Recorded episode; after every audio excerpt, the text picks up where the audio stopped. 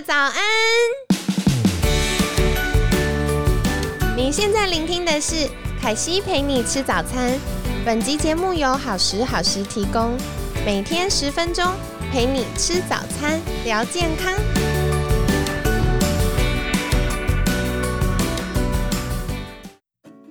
嗨，欢迎来到凯西陪你吃早餐，我是你的健康管理师凯西。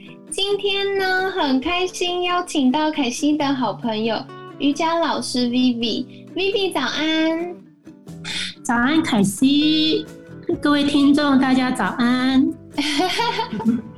那今天想要来请教 Vivi 老师的，也是最多朋友们常常问的，就是到底能不能局部瘦身？因为我觉得在整个嗯。算健身吗？还是健康管理产业？就是这个议题一直是不同专家们，呃，有很多不同意见的地方。那凯西个人的想法是，我们的确会因为荷尔蒙失衡，然后它会让我们不同部位的脂肪细胞被刺激，所以比较容易囤积脂脂肪。不过，我也想请教，就是 Vivi 老师以瑜伽老师的角度，是来怎么看局部瘦身这件事呢？呃，首先呢，我觉得要先厘清两个字：瘦身跟塑身。局部瘦身，我认为是不可能的，但是局部塑身。是绝对可能发生的事情，对，很有道理耶。对，就是雕塑是授权神，但雕塑是局部。对，雕塑是绝对可能发生的事情，对。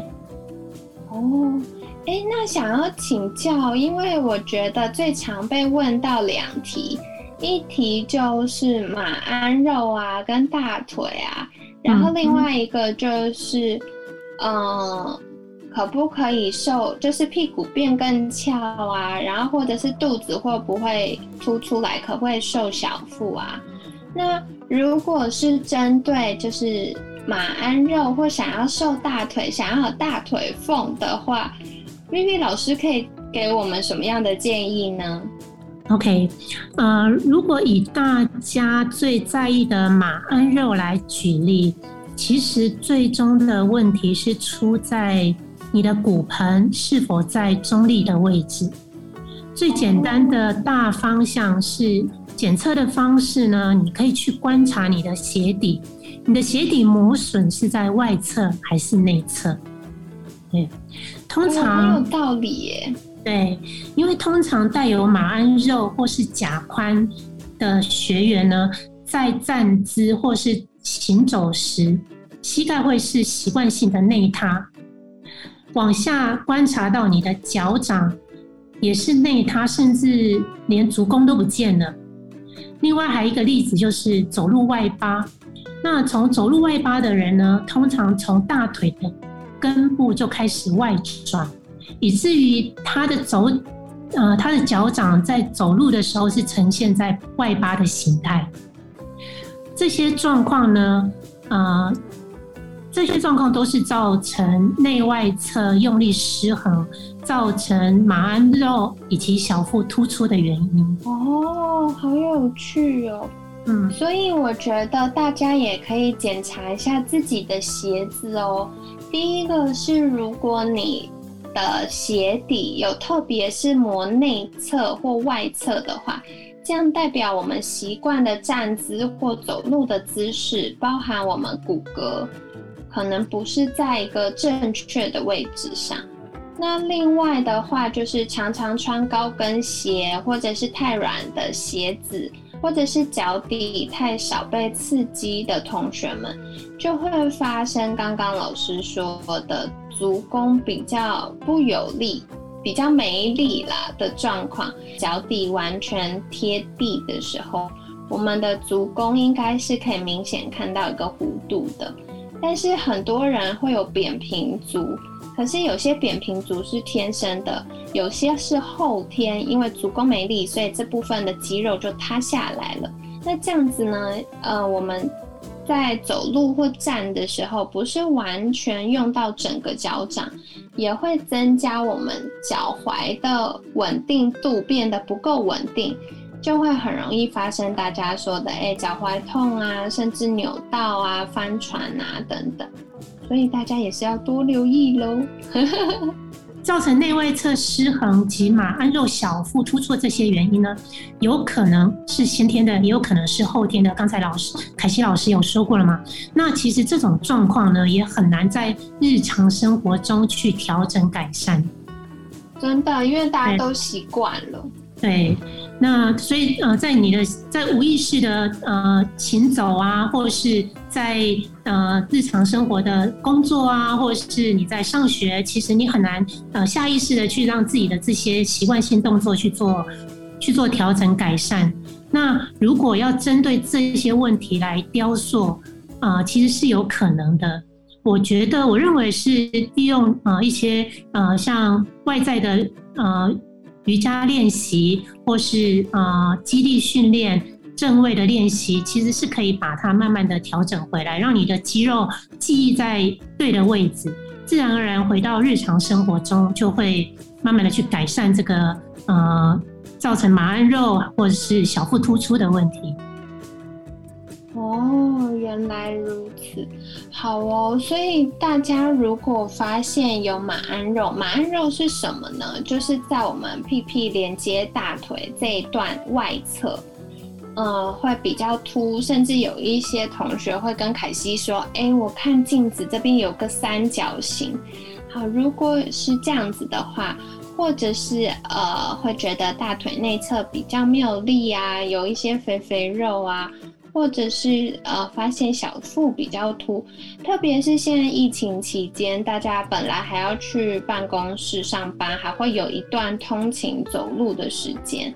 那现在一起床坐定就开始工作了，所以我们反而坐着的时间延长，然后嗯，可能坐久了，大家也有一点疲乏，就不会一直在一个嗯。脊椎或骨盆正位的位置，那这样子也会容易让我们下背紧绷或坐骨神经比较没有办法运作那么顺畅。那再来就是脂肪，像是肚子这块或腰间，就会比较容易开始囤积喽。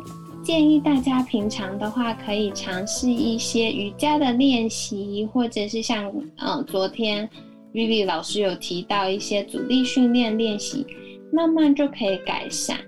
那也是想请教 Vivi 老师，就是，呃，如果我不确定我有没有这个状况，那也是可以去请老师做一对一的评估吗？啊，其实我认为现在呃市场上的老师基本上都会有，呃，去评估去。啊，观察评估你的骨盆是否是在正位，你的走路的位置、走路的姿势是否是正确的？大家都会，每个老师都会有这样的能力。那如果呃，你想要去呃确认你的你的身体条件，你的呃你的平常使用身体的方式是否正确，都可以去找到一个专业的老师去询问。然后另外是，如果大家嗯，可能发现了，哎，身体不是这么稳定，那或许初期也可以跟老师讨论说，是不是有时数比较短的一对一的课，先让我们去更了解身体的感觉，或者是该正确哪里用力。再去选择团班，会是比较安全，然后又积极有效的做法啊，是可以的。我这边是有提供一对一的啊一对一的课程。如果是透过凯西老师的频道来跟我呃联系的话，我我们这边可以提供给呃各位听众一一对一一堂。可以预约一对一一堂的优惠的课程，来替大家。怎么这么好？